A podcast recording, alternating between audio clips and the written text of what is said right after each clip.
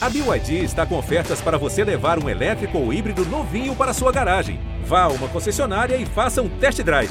BYD, construa seus sonhos.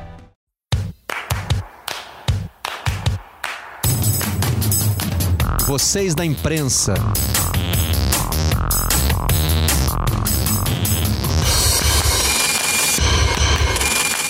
Olá, eu sou Marcelo Barreto e este é o Vocês da Imprensa, o podcast do Redação Sport TV. Trazemos para cá os assuntos que bombam na nossa bancada e também gostamos de contar histórias de repórteres, histórias do jornalismo. As histórias que vamos contar nesta edição têm relação com o prêmio FIFA. Duas vezes, nossos companheiros aqui do Grupo Globo contaram as histórias de torcedores que se candidataram ao prêmio. A FIFA agora tem também uma parte do seu prêmio dedicada aos torcedores. Uma dessas histórias já fez com que os personagens fossem agraciados com o troféu da FIFA. A outra está no páreo. Os repórteres que acharam essas histórias, esses personagens vão conversar conosco. Marco Aurélio Souza, muito obrigado por participar de vocês da imprensa. Eu que agradeço esse convite aí. Primeiro, fiquei muito feliz com mais uma indicação, né? Diria que estamos é, em busca do bi, e essa conversa sobre isso acho que vai ser muito boa. Pois é, o Marco contou a história que já foi premiada e o Elton de Castro conta agora a história que concorre a esse bi, Elton. Muito obrigado também por participar aqui de vocês da imprensa. O Barreto, obrigado a você, Marcão. Grande história que ele achou também ano passado, foi muito boa. E vamos ver se a gente consegue esse bi aí, né? é, o repórter se sempre tinha um pouco premiado também, né, Marco? Você acompanhou toda essa trajetória. É, conta pra gente primeiro como é que você identificou, como é que você achou aquela mãe que contava o jogo para o filho cego. É, é um, é, um, é um dia especial e com o passar do tempo eu fui conseguindo entender, né, que ele foi muito especial, na verdade. Era, uma, era um clássico, Palmeiras e Corinthians, na casa do Palmeiras, no Allianz Parque, com transmissão da TV Globo para São Paulo, o que já aumenta a audiência, né? Eu sempre gosto de citar isso porque é muito importante. Eu acho que a história da Silvia e do Nicolas ter virado e ter é, esse tamanho que ela acabou ganhando se deve basicamente aos nossos tempos. Ela é um fenômeno de compartilhamento. Se não existisse a internet, se não existissem as redes sociais, essa história seria a capa de um jornal, seria uma matéria de encerramento em algum dos nossos jornais, ela emocionaria, ela geraria comentários, mas se não existisse a internet, o compartilhamento, ela não seria desse tamanho e não chegaria sequer a esse prêmio da FIFA. Eu estava na transmissão, eu era o repórter do Palmeiras nesse jogo, e aí, faltando alguns minutos para terminar o primeiro tempo, Marcelo, eu olhei para trás. Né? Eu digo que esse foi o meu maior gesto como jornalista até hoje. Eu tenho que olhar para o campo, porque eu estou na transmissão, mas eu olhei para trás. E aí via assim, logo na, na primeira fileira ali, das, das cadeiras atrás do banco, do Filipão, no caso, que ele era o técnico naquele tempo, eu vi a Silvia e imediatamente eu consegui perceber que o Nicolas não enxerga. E ele era menorzinho ainda, agora ele cresceu muito, é impressionante que ele não para de, de, de crescer. Eu vi aquilo, cara, eu não sei o que aconteceu comigo, mas eu fiquei completamente paralisado. Eu falei, meu Deus do céu, esse menino não enxerga.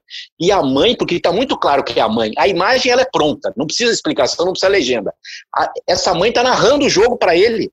E aí, o jogo ali rolando já estava no fim do primeiro tempo. E para quem está nos ouvindo, é, numa transmissão de televisão, muitas vezes o repórter não pode simplesmente abrir o microfone e falar algo, a não ser que seja algo muito absurdo para o jogo, porque a gente trabalha com a imagem, né, Marcelo? Então, tipo, é, é, é, e outra, eu não perderia nada se eu esperasse alguns minutos e fizesse o que eu acabei fazendo, que é avisar a coordenação, Aí as câmeras fizeram a captação da imagem para quando eu fosse chamar o narrador, já tivesse tudo pronto, né? Então, mesmo sendo ao vivo, a gente conseguiu planejar essa apresentação. Aí veio o mais maluco do futebol, que o futebol é tipo novela, é uma obra aberta, né? O jogo começa, você não sabe o que vai acontecer. E aí vem o segundo tempo e o Palmeiras faz um gol. Com poucos minutos tem um gol do Daverson, aquele maluco que jogou aqui e naquele ano estava muito bem. Gol do Davidson. E aí, né, o gol é o grande momento do futebol, e eu fiquei esperando o nosso momento da Silvia e do Nicolas. Aí, acho que lá pelo quase 30 minutos, eu consigo chamar, era o Kleber que estava narrando, e aí a gente apresenta a cena. É, o que aconteceu depois é um negócio impressionante, porque é, no domingo, né, o jogo foi domingo, quatro da tarde, no domingo eu já tinha algumas reações, voltando à internet, né, nos grupos de WhatsApp e tal, as pessoas comentando aquilo. E aí eu, eu comecei a perceber uma coisa muito louca, Marcelo. É, com a coisa do print, você printar uma imagem, ela imediatamente vira uma foto. A foto da Silvia narrando o jogo para o Nicolas, ela nunca existiu. Nenhum fotógrafo do mundo fez essa foto. É uma imagem da transmissão da TV Globo que vira uma foto. Aí, domingo, ok, fui dormir. Quando eu acordei, eu comecei a perceber o tamanho que o negócio ganhou pelo seguinte: amigos meus que não sabiam que eu estava na transmissão me mandavam a foto em grupos de WhatsApp. Olha que coisa linda! Olha o que é o futebol. Ela foi capa da versão do Olé online, ela foi capa da versão do jornal A Bola de Portugal online já na segunda-feira. Então, aquele print da imagem da TV Globo na transmissão tinha virado uma foto que foi parar em capas de jornais pelo mundo. Aí eu parei um pouco e pensei, eu falei, cara, eu acho que isso vai ganhar um tamanho absurdo, né? Aí, dois dias depois, tem o nosso encontro, porque tudo isso aconteceu numa transmissão. Aí tem um encontro dois dias depois, a gente vai com o Nicolas, ele ganhou um tour, já tinha repercussão, ele ganhou um tour do Palmeiras, aí andaram pelo estádio, conheceram o vestiário e tal. E aí eu gravo uma matéria para o Globo Esporte, que vai ao ar na quarta-feira, que tinha um jogo da Copa do Brasil. Aí a gente apresenta o Nicolas, aí o soco é maior, né? Mais alguns dias a gente fecha esse ciclo que o Renato Ribeiro, nosso diretor, classificou como um uma novela da vida real, a gente apresenta a matéria no esporte espetacular. Aí o Brasil inteiro fica sabendo o que é aquele gatilho que eu chamo na matéria, que é o que faz a pessoa sentir vontade de chorar ou de se emocionar muito, que é quando a gente revela que o Nicolas é um filho adotivo. Ele não é um filho biológico da Silvia. Então, a transmissão no domingo, o GE na quarta, o EE no domingo a gente fecha esse ciclo e essas foram as únicas matérias que a gente fez. E parece que a gente fez 150 matérias sobre o Nicolas. A gente precisou dessas três peças e graças ao compartilhamento da internet, aí aconteceu tudo que aconteceu e a Silvia ganhou o torcedor do ano no ano passado. O Elton, e como é que você achou o torcedor que anda 60 quilômetros para ver o esporte? De onde é que veio essa história? Então, é, assim como a do Marco, as redes sociais tiveram um, um, papel assim fundamental. Mas nesse caso, no meu caso aqui, no caso do, do Marivaldo, foi como fomentador da história mesmo. Começou a chegar no Twitter aqui, no meu, indicação daqui da, da TV. Ó, oh, tem um torcedor do esporte que anda de Pombos. Pombos é uma cidade aqui do interior de Pernambuco que anda 60 quilômetros, vai a pé para a Ilha do Retiro. A primeira reação que você tem é dizer, pelo amor de Deus, né? Isso é a maior cascata da humanidade. O cara não anda 60 quilômetros para ver um jogo de futebol. E ele vem em todos os jogos, é, é impossível isso. De novo, aí continuou, continuaram, continuaram, eu disse, tá. Pô, cheguei na reunião de pauta e defendi a pauta. Pô, acho que a gente deve ir para lá. Eu acho que a gente deve pagar para ver. Aí tem sempre aquela ala que diz: lógico que não, a gente vai gastar é muito dinheiro para mandar uma equipe. Eu, disse, eu vou só. Me arrumo um motorista que eu vou só. Eu também sou é, videomaker, eu sei filmar.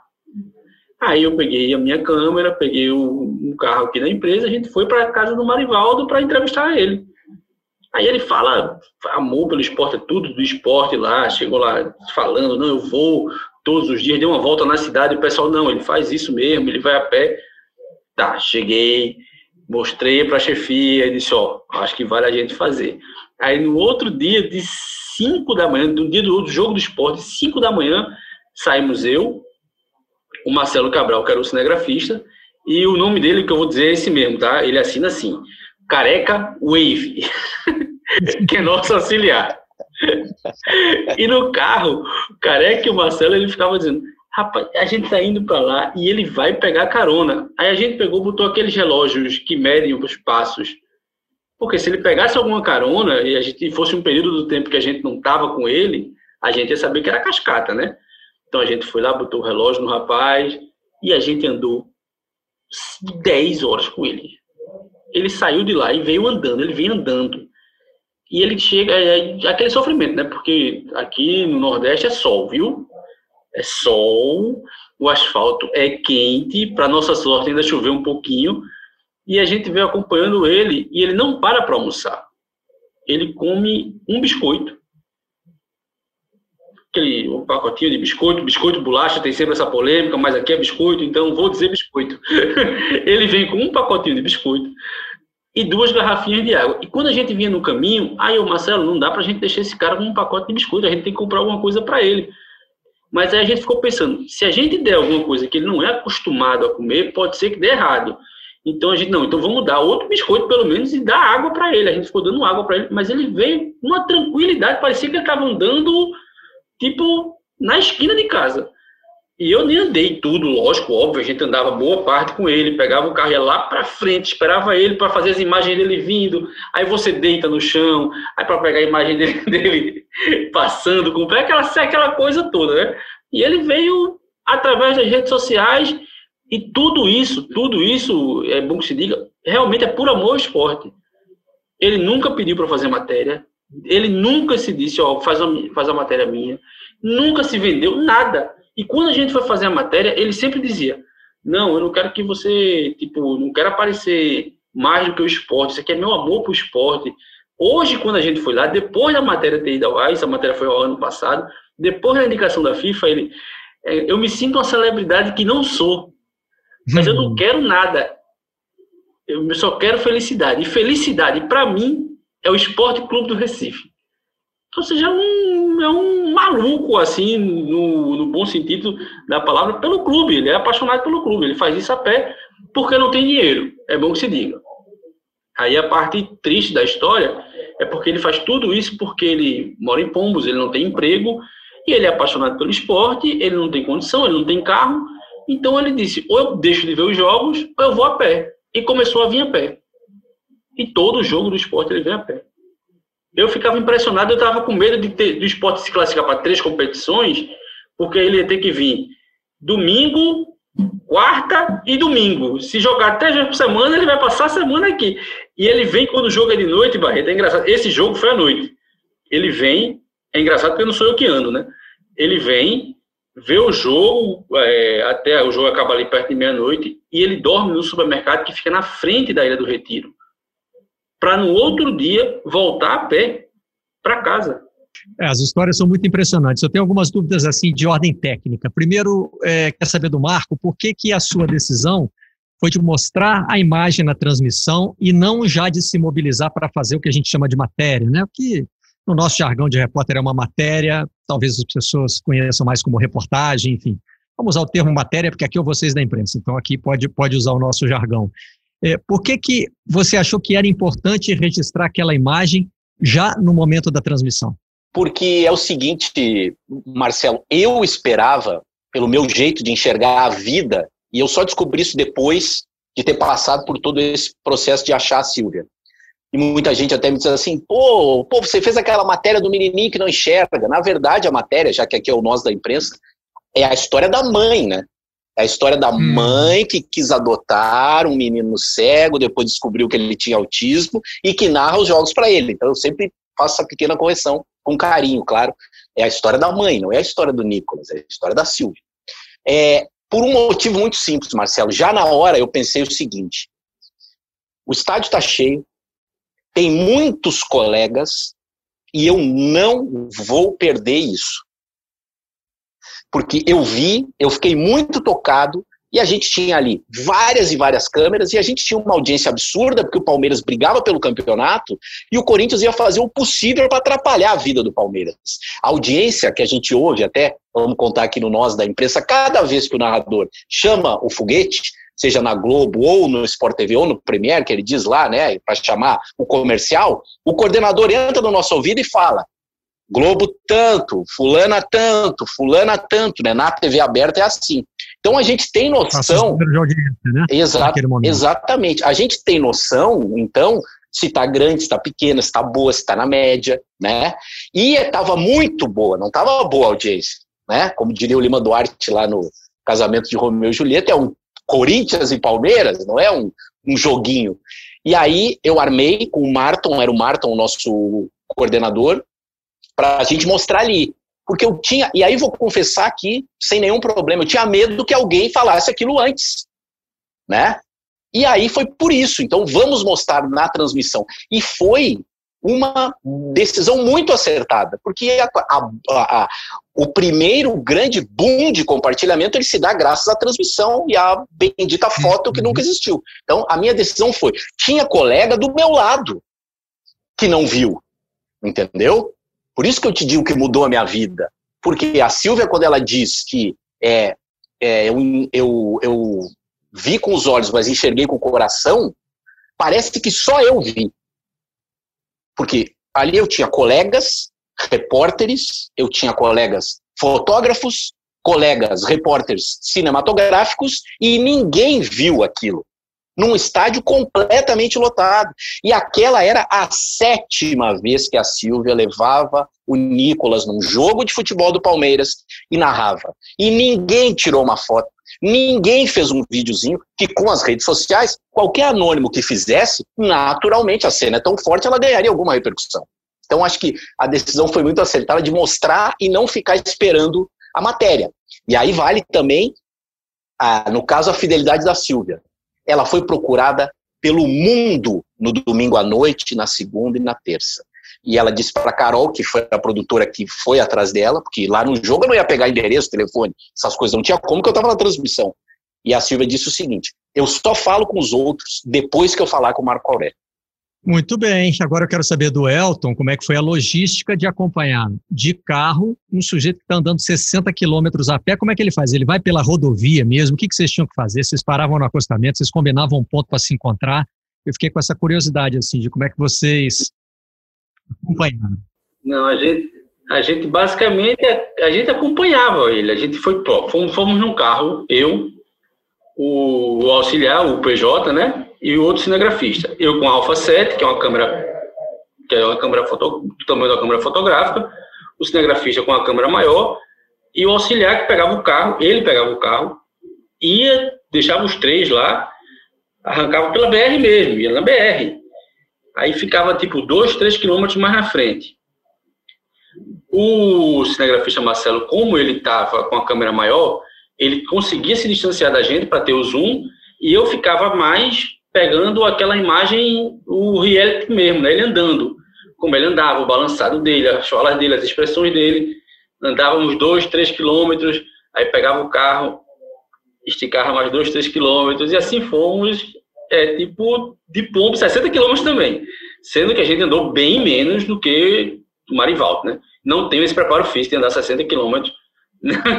Não me arriscaria, em hipótese alguma, andar 60 quilômetros. Como é, que é, como é que é o ritmo dele? Ele vai no ele pico, vai, sim, vai, cara, vai ele passeando. só parou uma vez, que, é, que até foi o momento mais tenso da viagem. Assim, ele parou, nesse intervalo que a gente deixou ele, andou 2, 3 quilômetros de carro, ele sumiu. Aí, meu Deus, cadê Marivaldo? Porque tem um risco de algum carro atropelar. Tem um risco, de, e, ele, ele relata isso, alguns carros botam o carro para cima dele. Tem um risco dele ser assaltado. Tem um risco de. A gente vive num país muito violento. Então ele não chegava, a gente desesperado, pegou o carro, fez a volta e tentou achar e não achava, ele tinha ido no banheiro do posto de gasolina. Hum. ele tinha ido no banheiro. Gente Faz parte de um trajeto de 60 quilômetros. Né? É justo, né? De 8 para ele já não é nem imprevisto, né? Ele já deve até conhecer. De 8 da manhã até Ritmo. 9 da noite era normal que ele fosse ao banheiro alguma vez, né? Pelo amor de Deus. Aí, quando a gente achou ele, mas ele não para, ele não para e ele não desacelera. Ele parece que, tipo, ele vai sempre ali, por exemplo, o Marival tá cansado, quer água, ele não tá tranquilo. E vai tranquilidade. Aí começou a chover, ele leva uma capinha dele, ele leva a capinha de chuva dele no, na matéria até mostra ele botando a capinha de chuva dele, botou a capinha de chuva dele e seguiu, seguiu a vida, tava nem aí. Aí teve uma hora que a gente tava passando no viaduto, viaduto logicamente não tem acostamento, é aquela pista estreita, à noite, sem iluminação, que quando tá chegando já no Recife, não tem iluminação adequada, Marivaldo na frente e eu atrás com a câmera. Eu tremia mais do que vara verde, porque o Marivaldo tá acostumado àquilo, eu não tô. Os carros passavam muito perto. Eu vou ser atropelado fazendo a matéria do Marivaldo. Não é possível, não é possível. Não, mas deu tudo certo, graças a Deus chegamos. O Marco, e você citou a questão da, não sei se a expressão que você usou foi lealdade, mas enfim, né, essa fidelidade da Silvia, ela, ela sabia que você tinha descoberto a história e queria falar com você, né, mesmo que tivesse que, que esperar um pouco. Não tem como uma relação como essa não avançar um pouco para o lado pessoal, né? E você criou realmente uma, uma intimidade com essa família, né? Sim, foi uma coisa, foi, foi, foi, foi muito louco, porque primeiro que ela disse isso para a Carol, quando a Carol conseguiu achar ela, e ela falou: Não, não, não, fica tranquila, tá todo mundo me ligando, não sei como é que descobriram o meu telefone e tal. Aí ela tomou conhecimento de o quanto a imprensa consegue fazer essas coisas de um jeito mágico, uhum. né? Ela falou: Meu Deus, mas tá todo mundo me ligando e querem só uma frasezinha e tal, mas eu não. Eu, primeiro eu vou falar com o Marco Aurélio. Por quê? Porque ela também percebeu que ser vista, entre aspas, só no sétimo jogo já era uma estranheza né? Não que ela é, vá aos jogos para que alguém tire foto, não, não é nada disso. Apenas ela, ela, ela, ela conseguiu é, entender que aquilo talvez fosse algo especial o dia e ainda num clássico, né? Que eles foram descobertos. Aí, quando a gente conversa na terça para gravar essa matéria para o Globo Esporte, aí eu consigo perceber algumas coisas. A Silvia é muito esclarecida, eles não têm problemas financeiros, né? E aí ela me conta toda a história desde o início, casada, já com uma filha biológica, resolveram o casal adotar uma criança. Aí ela entra na fila de adoção, normalmente, e aí recebe uma ligação de um médico, que não é muito comum também, que o médico ligue, e diz assim: Olha, eu vi que vocês estão na fila, tem um menino aqui, eu quero que você venha conhecer o menino. E aqui eu te conto qual é a história e tal. E aí ela disse que quando ela chega, o médico leva o Nico, porque o Nicolas nasceu com cinco meses, né? Ele é prematuro, nasceu com cinco meses e por esse motivo ele não enxerga. A retina ela só é formada depois do quinto mês. Então ele já já nasceu cego, né? A mãe dele biológica foi fazer uma curetagem e aí o Nicolas nasceu. A história é essa. Que até se você for procurar isso lá nos nossos nos nossos textos, e nas nossas duas reportagens, isso não tem na reportagem. Que é um detalhe que eu estou aqui contando porque o teu podcast é para falar do nosso trabalho, como é que a coisa funcionou, né, o processo. Então a gente resolveu não falar disso, porque não é o caso, né? Não precisa desse detalhe. A grande informação é, a Silvia adotou o, o Nicolas. Então a gente acabou. Mas foi assim que o Nicolas nasceu, e aí quando ele completou nove meses, ele já estava apto para adoção. Aí a Silvia disse que pega ele no colo e ela costuma dizer assim: é, ela foi, eles no caso, foram o 14 casal que recebeu a possibilidade da adoção do Nicolas. Os outros 13, obviamente, negaram. E aí a Silvia, quando a gente está gravando a entrevista, ela falou assim: é, então, eu fui a 14, os outros 13 negaram e. Antes eu não sabia, mas agora eu sei por quê. Porque ele é meu filho. Então, hum. Esse encontro com mais calma para conversar, ele é tão significativo, Barreto, que eu começo a ver. Você já passou por isso na sua vida de repórter, o Elton também deve ter passado por isso, e qualquer jornalista que está nos ouvindo agora, ele também passou por isso, é quando você está ouvindo a pessoa e você tem certeza que a matéria vai ser boa. A pessoa fala uma frase e você pensa assim, puxa, hoje deu certo. Né? É impressionante. E à medida que ela ia falando, as frases eram muito pontuadas e tal, eu falei, meu Deus, que história é essa. E antes de começar a gravação, eu perguntei para ela assim, Silvia, você tem noção que talvez com a repercussão da sua imagem narrando o jogo para o Nicolas, você tenha que empunhar uma bandeira de uma causa? Ela falou assim, mas eu estou preparada, é isso que eu quero. Então ela uhum. também estava esperando aquele momento para poder fazer o que ela faz hoje, que ela é uma embaixadora, ela tem um um, um, um trabalho envolvendo o país inteiro, que a, acabou parando agora por conta da pandemia, obviamente, mas é um grande sonho de, de uma acessibilidade maior em todos os estádios, né? Porque nas arenas moderníssimas que nós temos aqui, pós-Copa do Mundo, é muito fácil chegar lá alguém que tem alguma dificuldade. Mas e nos estádios mais velhos? E mesmo em todas as arenas, será que o espaço é respeitado? Será que existe um tratamento diferenciado para esse tipo de, de, torcedor? Então, ela está trabalhando muito em relação a isso. É, eles já foram chamados para fazer comerciais, por exemplo, e ela doa o cachê. Eles não ficam com o cachê, né? E o Nicolas, ele virou uma espécie de símbolo para muita gente. Tem uma coisa que eu vivi depois, Barreto, que foi num restaurante aqui no Shopping Morumbi, pertinho da minha casa. Eu tô lá almoçando sozinho, meio rápido, vem um senhor, já avô, e fala assim: Você não é aquele repórter que fez a matéria do menino cego? Eu falei: Sou. Ele falou assim: Ó, eu tô, eu tô vendo que você está comendo. Depois que você terminar, você pode ir até a nossa mesa, por favor? Que eu quero apresentar você pro meu neto. Aí eu falei: Claro, claro, vou sim. Aí quando eu estou chegando perto da mesa, eu percebo que o menino também é cego. Hum. Aí eu falo, oi, tudo bem? Ele, oi, tudo bem? Não sei o quê. Ele falou, ah, é você, parabéns. O menino muito, muito querido. E aí o menino me diz assim, é, agora eu vou num jogo também. Eu nunca fui, mas eu vou num jogo. Meu avô vai me levar. E eu já tenho a camisa do São Paulo. Tipo, ele era torcedor do São Paulo, não era torcedor do Palmeiras. Mas, tipo, aí eu perguntei pro avô, ele falou, não, a gente não queria levar porque não sabia como ia ser. Será que ele vai gostar? Ele não enxerga?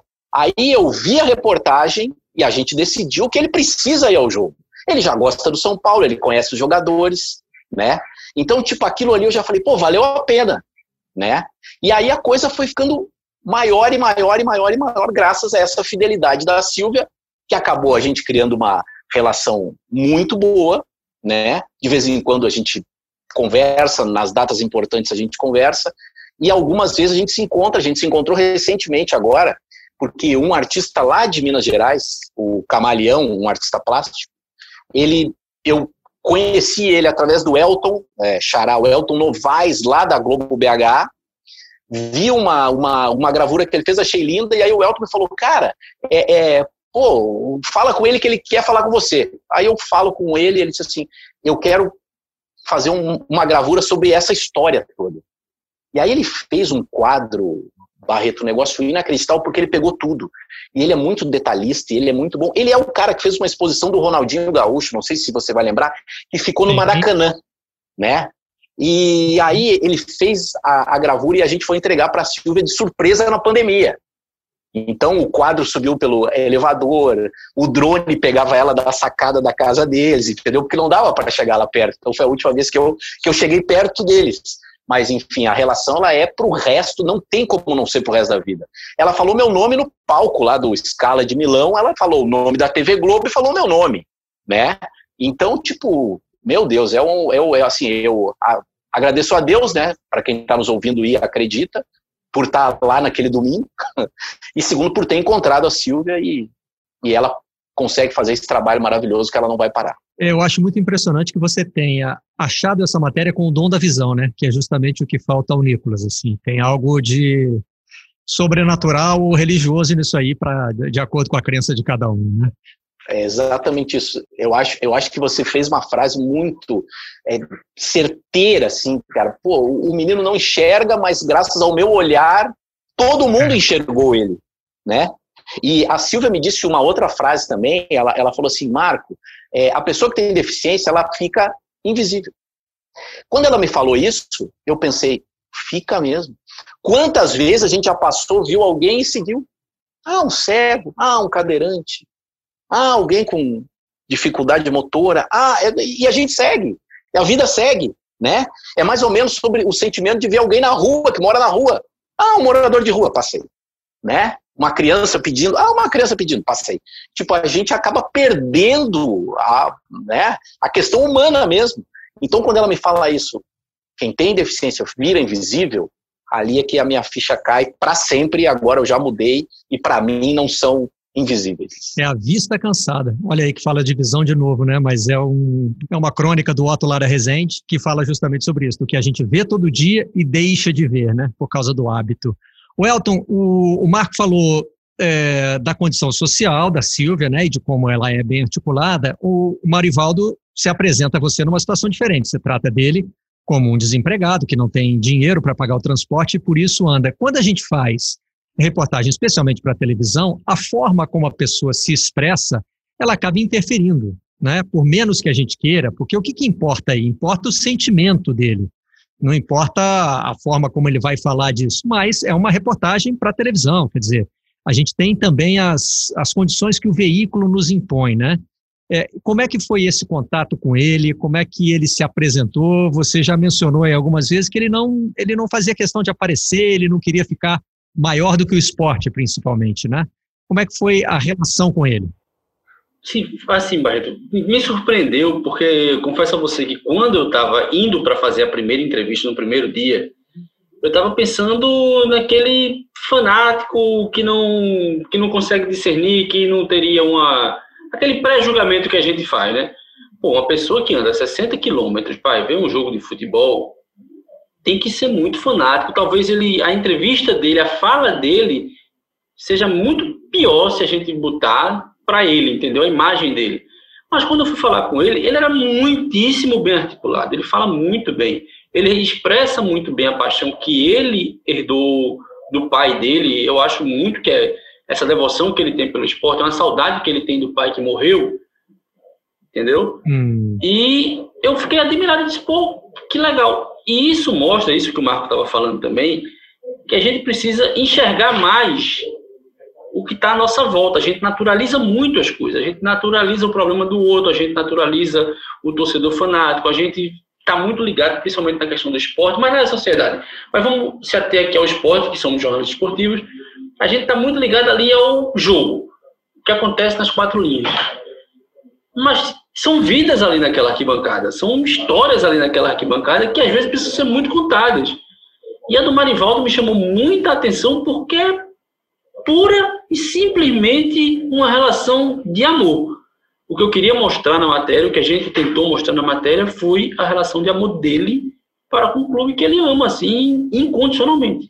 Só quero é, frisar de novo, para caso tenha ficado alguma dúvida, né? Se o Marivaldo, por acaso, se expressasse mal, se ele não tivesse o dom da palavra, isso não diminuiria em nada a história dele. Você que teria que contá-la de outra maneira, né? Enxergar outros caminhos aí para poder contar. Não, exatamente. O, a questão, porque a gente também a gente tem que entender, a gente como comunicador, a gente como jornalista, a gente tem que entender que a forma como a gente passa a imagem, o conteúdo que a gente apura, também pode, pode melhorar uma imagem, como pode piorar uma imagem. Ele poderia sair, ele poderia deixar de mostrar a emoção e o amor que ele sente por esporte por virar chacota entendeu? E não era nossa intenção fazer com que ele fosse visto como, como ele mesmo diz, ele mesmo diz na matéria, muitos me veem como louco. Hum. Muitos me taxam de abestalhado. Abestalhado é um termo aqui para você do Nordeste, você chama que a pessoa é uma, é uma tapada, um tapado. Ele, muitos na minha cidade me julgam, muitos me chamam de doido, muitos não acreditam em mim, muitos dizem que eu faço isso para aparecer. Mas eu nunca fiz isso para aparecer, eu nunca gravei um vídeo meu, ele nunca fez nada, realmente ele nunca fez nada. Eu faço isso por amor. Então a forma como você vai mostrar isso, o recorte como você vai mostrar isso, é que vai fazer com que a pessoa que está do outro lado da tela e do texto, porque eu fiz a, matéria de televisão e a matéria para o nosso GE, o portal, é isso que vai fazer com que a pessoa tenha a noção, porque o que vai ao ar são quatro minutos. E quatro minutos é muito pouco para você contar uma história complexa. É. Entendeu? E aí você tem que pegar o recorte, e por isso foi minha opção de fazer em primeira pessoa. As duas, tanto, a, tanto o vídeo quanto o texto, porque assim, eu não, caberia alguém aparecer ali para apresentar aquela história. Quem tem que apresentar era Marivaldo mesmo. O jeito dele, a fala dele, o sentimento dele e o esforço dele. Entendeu? Para que fosse mostrado, ó, é amor, é puro simplesmente amor. Não tem, ele não quer nada em troca. Ele, durante a, a, matéria toda ele não pede nada. Ele não pede nada. Muito pelo contrário. Ele, ele meio que nega, assim, ele começa a negar assim, as coisas. Não, não, não quero que me dê isso, não quero que me dê aquilo, é muito engraçado. Agora, tem muito amor envolvido nas duas histórias, né? Tem amor de mãe e filho, tem amor pelo clube. É, e é claro que, de alguma forma, a relação de vocês com esses personagens, né, ela se torna amorosa também. Vocês se envolvem com as histórias, são histórias que emocionam, né, como vocês já contaram aí, elas emocionaram outras pessoas. E como é que fica a ligação entre o repórter e a fonte? É, quando a história vai tão longe, né? São dois casos que a gente está contando aqui, que essa história vai parar é, na Europa para ser premiada ou para concorrer a uma premiação. É, o Marco já citou aqui o último encontro que ele teve com a Silvia, com o Nicolas. É, tem um momento em que é preciso separar, Marco, que é preciso é, evitar que a amizade tome o lugar de uma relação profissional, ou em alguns momentos a gente tem que relaxar e deixar é, a coisa correr o seu curso normal? Acho que assim, no meu caso específico, é a conduta da Silvia, né?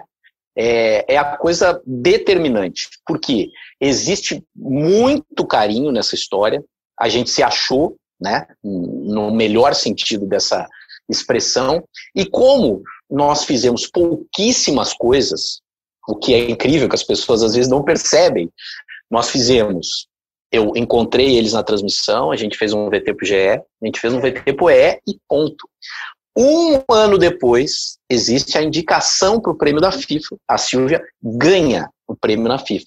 Na volta, ela nos presenteia com alguns bastidores da viagem inteira e a gente apresenta no Esporte Espetacular. Então, se você pegar de 2000, é, é, é, o período todo, né?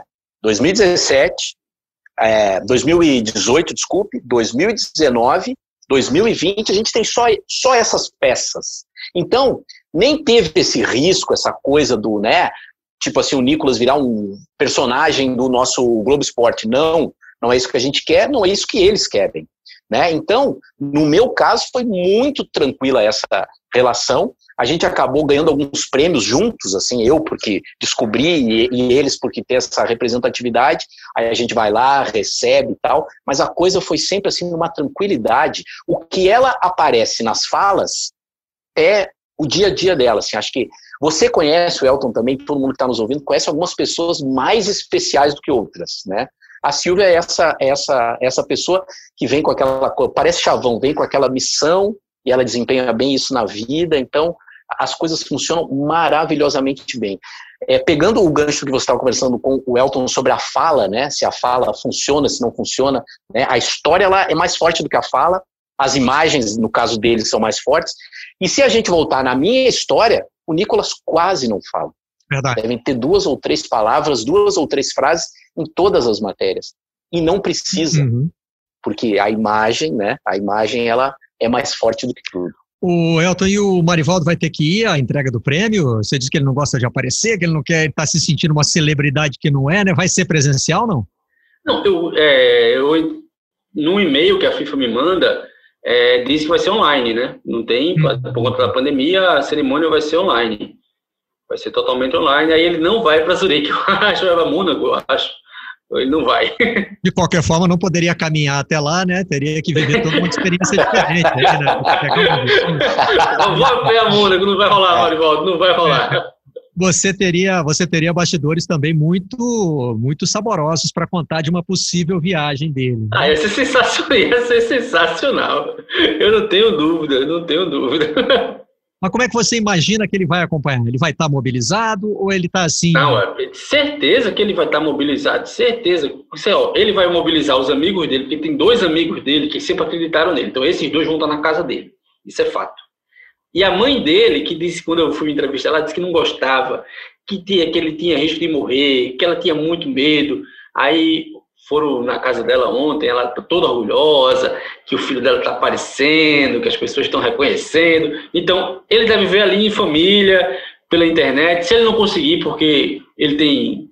Ele não tem. Ele é muito bem no sentido tecnológico, aí eu vou dar umas instruções a ele. Apesar de que nessa pergunta que você falou sobre distanciamento, eu, eu, tenho, eu, eu tento me distanciar ao máximo. Assim.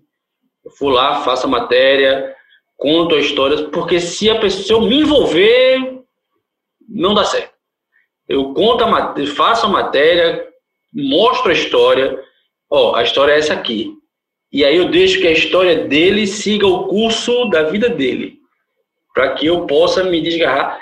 Teve até uma que não tem nada a ver com essa história, assim, com a relação que foi a última que eu, que eu decidi não me meto mais em história de personagem nenhum. Eu fiz com o André Galindo, um triatleta aqui do, de Pernambuco, que ele teve câncer. Ele virou triatleta depois que ele teve câncer. Aí a gente contou que o sonho dele era ir para o Ironman. A gente contou que ele conseguiu fazer e mostrou as maratonas dele, enfim, o cara morreu. Tava câncer terminal, ele era desenganado já. eu fiquei destruído dois dias assim. Não, não quero mais, não quero mais a história. Contei a história, a história está contada. Siga o curso da vida, porque a minha função é contar a história. É, mas às vezes, né, o envolvimento vem sem que a gente nem perceba, né? Para a gente fechar, eu queria saber, Marco, como é que foi para você depois daquele jogo trabalhar na beira do gramado? Você passou sempre a olhar para trás? O seu olhar ficou diferente? Mudou alguma coisa na sua vida? Ou você pensou assim, não, uma história como essa eu não acho nunca mais? É, vamos olhar para o campo mesmo e deixa a vida seguir. É assim, aquilo ali na verdade foi é, a materialização de algo que eu sempre defendia sem saber que eu defendia. Eu não sou o repórter do bola vai, bola vem. Eu odeio isso. Eu acho isso basicamente chato. Mas tem gente que faz isso muito bem. Então, tem lugar para todo mundo. Eu sou, e eu sempre costumo dizer assim, tem alguns exemplos, né? Tem alguns exemplos que a gente, sem querer, segue ou a gente viu a vida inteira. Os caras inspiraram a gente demais e a gente nem sabe. Mas aí você fica com mais consciência, entendeu? Embora eu tenha visto muito pouco, eu sou da turma, você vai entender exatamente o que eu estou falando, Marcelo. Eu sou da turma do Raul Quadros. Eu sou da turma do Regis. Eu sou da turma do Tadeu, entendeu? E hoje eu tenho vários colegas que são dessa turma também. Todas as turmas são legais, não existe a melhor. Mas eu sempre apostei no personagem. Para mim só tem graça se tiver personagem. E eu procuro exaustivamente. E aí aconteceu que eu estava numa transmissão e aparece o personagem. Se eu não fosse da turma do personagem, ah, seria uma cena legal, igual, pô, me chamou atenção e tal, mas não. Então, mesmo na transmissão, você estava fazendo VT, aquilo ali para mim era a cena do jogo. Ah, o Palmeiras foi campeão, que bom pro Palmeiras. Ah, o Davidson foi o personagem do jogo no Bola Vai, Bola Vem. Que bom pro Davidson. Para mim, nada é mais importante naquele jogo do que a mãe que narra o jogo para o filho que é cego. Então, para mim, aconteceu naturalmente. E eu continuo olhando desse jeito. Eu fiz uma matéria antes dessa, que não teve a mesma repercussão, mas teve uma boa repercussão. A gente chegou até a conversar no redação sobre isso, que foi a mãe do Jailson, corintiana, assistindo um clássico na casa do Corinthians e que o Palmeiras perde, não só perde, como o filho Jailson é expulso. Né? Essa matéria já teve também uma grande repercussão e tal. O Bem Amigos botou ela inteira numa segunda-feira e o Bem Amigos não bota VT no ar, VT, né? Ainda mais reapresenta um VT. Enfim, então já teve. E essa é a minha onda. Essa é a minha onda. Então eu fui coroado, né? Talvez porque eu, eu seja dessa turma, a coisa aparece exatamente na minha frente. Eu citei o Raul Quadros. É, é, é Para quem não viu, pode procurar aí nesses sites de vídeos. Esse cara é tão genial, porque ele era descolado, bem-humorado, informativo, quando ninguém fazia isso. Esse cara fez uma matéria com o Raul Plasman, que ele, repórter, está atrás do gol, isso é o sonho da minha vida. Hoje eu não posso mais fazer, porque obviamente que eu vou ser suspenso pela federação. e o Raul Plasman diz para ele o que vai fazer no jogo. Olha só, agora a próxima bola eu vou lançar lá no Leandro, que era o lateral direito do, do Flamengo. E ele vai lá e faz isso. Aí o Raul Plasma não está gostando do time, dá umas broncas falando com o repórter. Olha o quanto isso é genial, entende? Então, sempre que eu falo dessa minha turma, eu gosto de citar ele, porque ele é, né, é, um, é um ícone, ícone, ícone. E além de tudo, foi um grande amigo também, faz muita falta. Elton, é, é importante ter o olhar apurado e, pelo que você deve ter aprendido nessa matéria, imagino, é importante também ter a antena ligada, né? Porque a informação, às vezes você pode desconfiar dela, como alguns colegas desconfiaram, mas é sempre bom dar uma olhadinha, né, para saber se é verdade mesmo. Assim, eu sou daqui da escola de Paulo Moraes, eu não sei se vocês conhecem, ele. Claro que sim. então, Paulo, ele sempre ensinou a gente a apure sempre, apure tudo que você puder. Então, trazendo para os nossos dias, a gente não pode, eu não posso deixar de lado, vamos supor, a rede social. Por mais que tenha muita besteira vindo lá também, mas tem muita história efervescente. Quando quando eu vou fazer jogo, quando eu vou cobrir jogo no estádio, a primeira coisa que eu olho é para a arquibancada. Porque a história do campo, a câmera da Globo vai pegar. Se, se não tiver meu olho, vai estar tá lá a câmera da Globo. Arquibancada nem sempre, então a gente tem que estar tá olhando para a arquibancada. A gente tem que olhar na rede social. É a rede social que vai me dizer se está acontecendo alguma coisa no setor que eu não estou no estádio e que eu tenho que correr para lá para fazer. Entendeu? Se está acontecendo alguma coisa fora. Então, eu, eu tudo para mim é fomento de pauta. Tudo para mim eu vou olhar tipo, com o maior carinho do mundo e vou ver se, tipo, se é pauta ou não é pauta. E o não a gente já tem. O máximo que poderia acontecer é eu chegar lá e Marivaldo ser um charlatão, ele pegar um carro, andar, ele ia andar 10 quilômetros, ou 10 metros, pegar um carro, andar 55 quilômetros, descer ali perto da Ilha do Retiro e for andando. Vou perder um dia. Mas o que é que custa acreditar nas pessoas? O que é que custa apostar? E para mim, assim, eu fiz jornalismo para contar histórias. Eu fiz jornalismo para fazer com que boas histórias chegassem a mais gente. Então, tem que, tem que estar atento a isso, tem que ter essa sede de contar história. Qualquer história que eu pense que ela vai ser, pô, essa história é boa de ser contada, eu gostaria de contar, eu vou atrás. Marco Aurélio Souza, muito obrigado por compartilhar conosco aqui mais uma vez, né? Essa história que já rodou o mundo, mas é sempre bom ouvir mais um pouquinho sobre ela. obrigado, Marcelo. Quando eu recebi o convite, assim, primeiro, é uma super casualidade. Eu tinha visto a matéria do Elton na manhã que, que aparece esse convite, né? Assisti a matéria, obviamente, me emocionei, achei essa esse formato de um mini doc, uma coisa genial, até porque já pensando no compartilhamento mundial, você pode substituir o português pelo inglês e todo mundo vai entender a matéria ali quando você coloca todas as informações, né? Então já falei, puxa, que que negócio legal e acho que tem muita chance de ganhar e tomara que ganhe. E isso virou para mim falar dessa matéria, Marcelo, virou a minha análise. Eu tentei fazer há alguns anos e deu errado. Foi uma grande porcaria. Eu invejo as pessoas que falam, ah, o meu terapeuta, para mim, foi uma porcaria. Mas falar dessa história, entender tudo que aconteceu e por que ela aconteceu, funciona para mim de um jeito maravilhoso. Olha, eu fiquei melhor depois dessa nossa conversa aqui. Que bom, nós também ficamos todos um pouquinho melhores. Elton, muito obrigado a você também. Vamos torcer pelo Marivaldo, né? Obrigado a você, Marcelo. Pô, sensacional essa conversa. Valeu, Marcão. Prazer conhecer. E torcer pelo Marivaldo. Torcer para ele ganhar. Vai ficar, ele vai ficar imenso. Ele vai ficar imenso. Vai ser a celebridade de Pumbos. Tomara que sim. E a gente volta a se encontrar na próxima edição do Vocês da Imprensa. Até lá. Vocês da Imprensa.